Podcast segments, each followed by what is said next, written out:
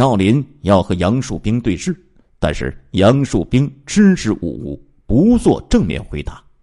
事情到了这一步，打没打人已经不重要了。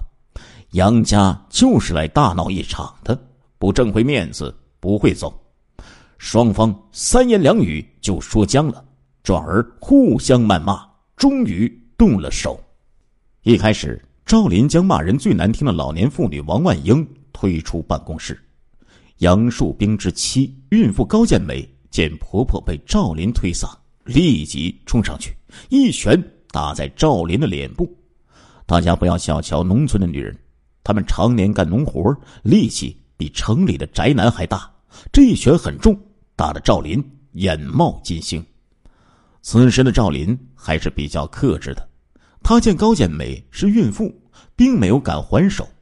没想到王万英老太太他儿媳妇吃亏，也冲了过去，用衣服包起的石头猛击赵的头部和脸部。见女人和赵林厮打，杨家几个男人。都虎视眈眈的站在旁边，他们在等赵林还手，就立即冲上去猛打。这些人很聪明，他们知道打人是违法的，可能会被拘留，但互殴就是小事儿，最多调解调解。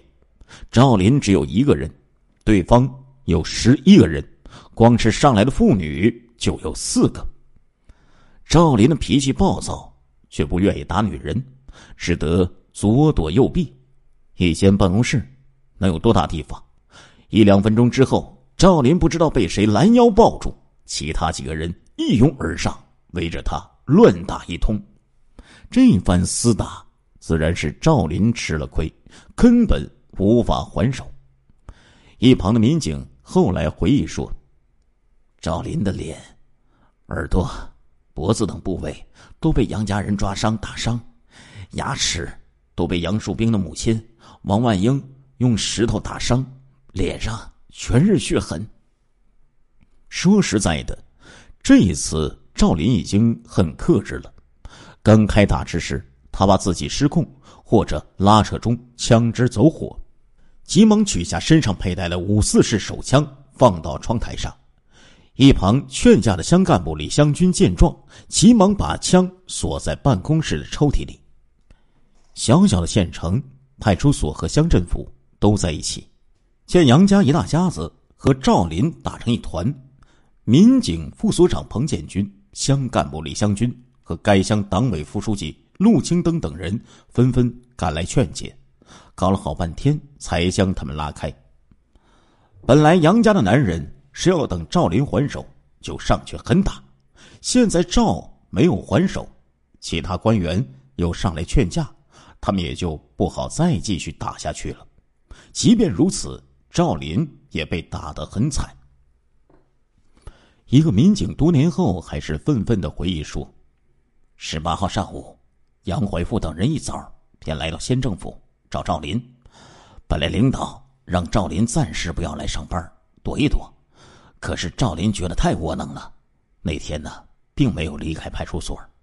杨怀富一伙人呢。”便围住赵林争吵，几个妇女各自手里拿着一件衣服，衣服里抱着碗大的石头，向赵林的身上、背上、脸上不停的打去。当时赵林的身上、背上、脸上就挨了好多下，门牙也被打掉了几颗。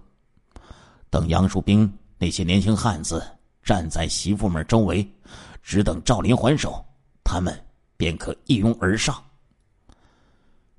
赵林被几个女人猛打了一顿，虽然都是皮肉轻伤，却是怒火中烧。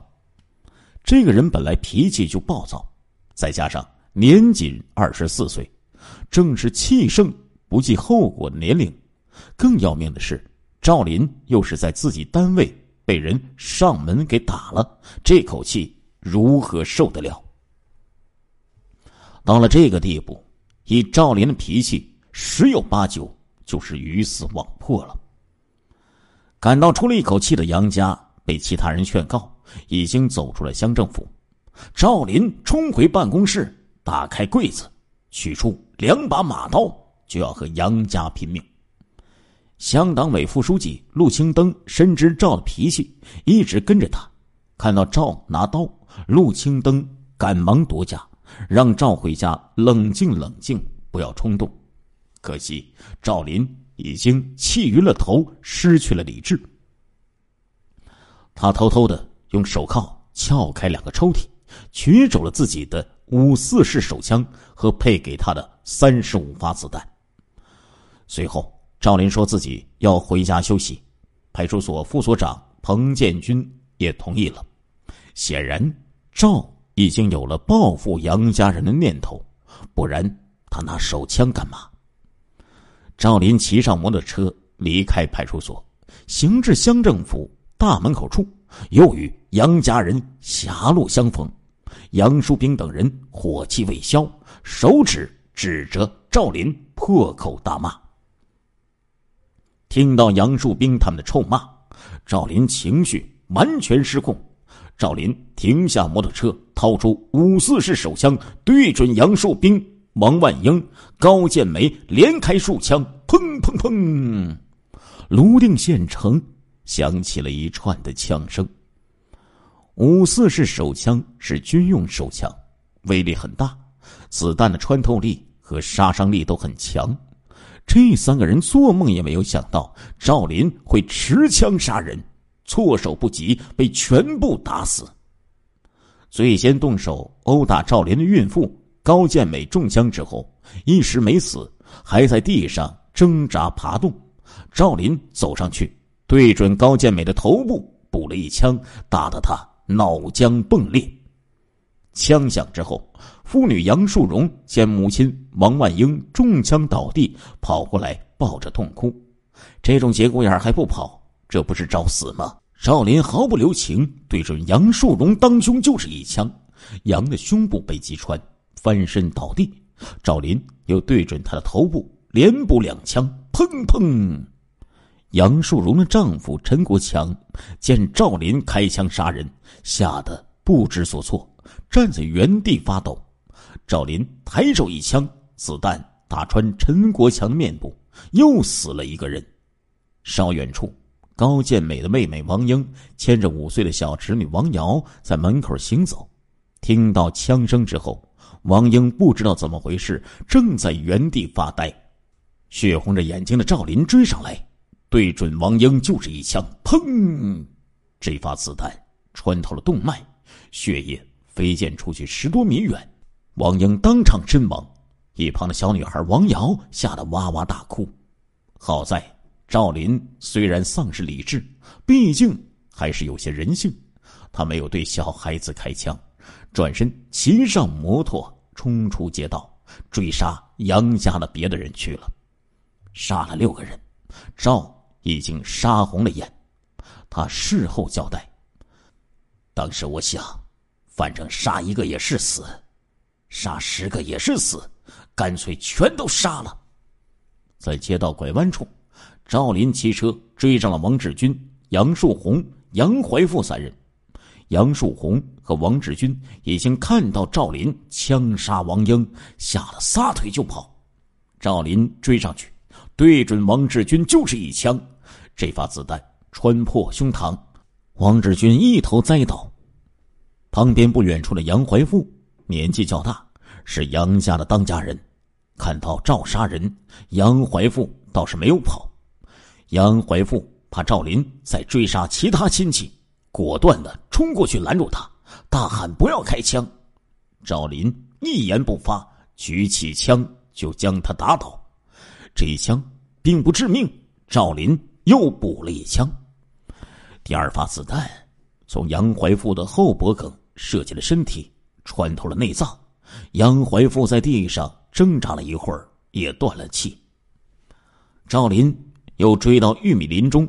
将慌不择路的杨树红数枪击毙，杀了这么多人，赵林还不罢休。用他在法庭上的话来说：“反正已经杀了，干脆杀光好了。如果杀不光，怕他们报复我的妻儿。”赵林冲到距乡政府二百米远的高开勋的家里，这是杨树兵的岳父，一脚踢开门，向高连开两枪。一枪击中腹部，造成腹部穿透伤，伤及多个脏器。高开勋经泸定县医院全力抢救之后无效死亡。出门之后，赵林又冲到王天礼家，对他的颈部开了一枪，子弹穿过脖子飞过，王天礼倒在地上，流了一大滩的血。赵林以为王天礼也死了，转身离开王家。王天礼的命很大，流血很多，却没有死亡。经过抢救，王天礼侥幸保住了性命，成为了唯一的伤者。短短一小时的时间，赵枪杀十人，重伤一人。作为一个民警，赵林自然知道犯了惊天大案。赵林开始骑车试图外逃。很快，他决定自首。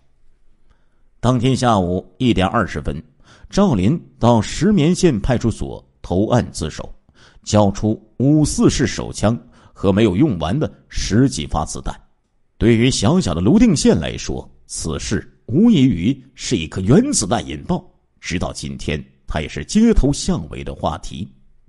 当地老百姓大多。不屑于杨家围攻赵林，以人多欺负人少。不过，他们对赵林连续杀人、对孕妇也连续补枪的凶狠手段也十分的胆寒。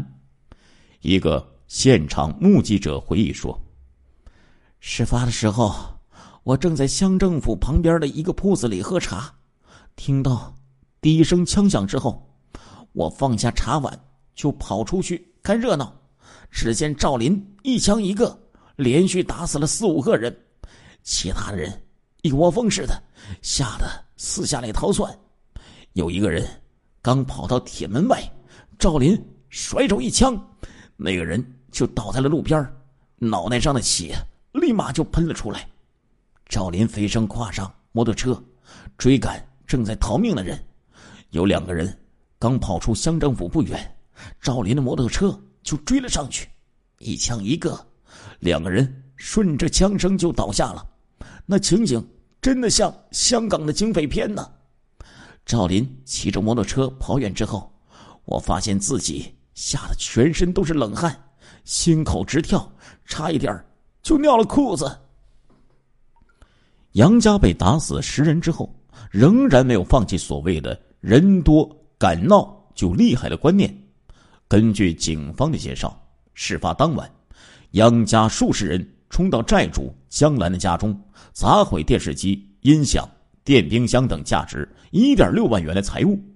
事后，杨家又召集亲朋好友一百多人，从沈村、冷泽、兴隆等地赶到德妥乡，要求高额赔偿，不然就要放火杀人、爆炸乡政府和派出所，还要抬尸游行。八月二号，四川甘孜州中级人民法院公开审理了泸定六幺八特大持枪杀人案，被告人赵林犯故意杀人罪，被一审判处死刑，剥夺政治权利终身。法庭上午九时开庭，参加旁听的干部群众多达两千多人。一些群众认为，赵杀死这么多人属于罪大恶极，但毕竟。是杨家大人在先，尚且有情可原。他们曾联名写信要求免赵林一死，不过法院并没有采纳群众的意见。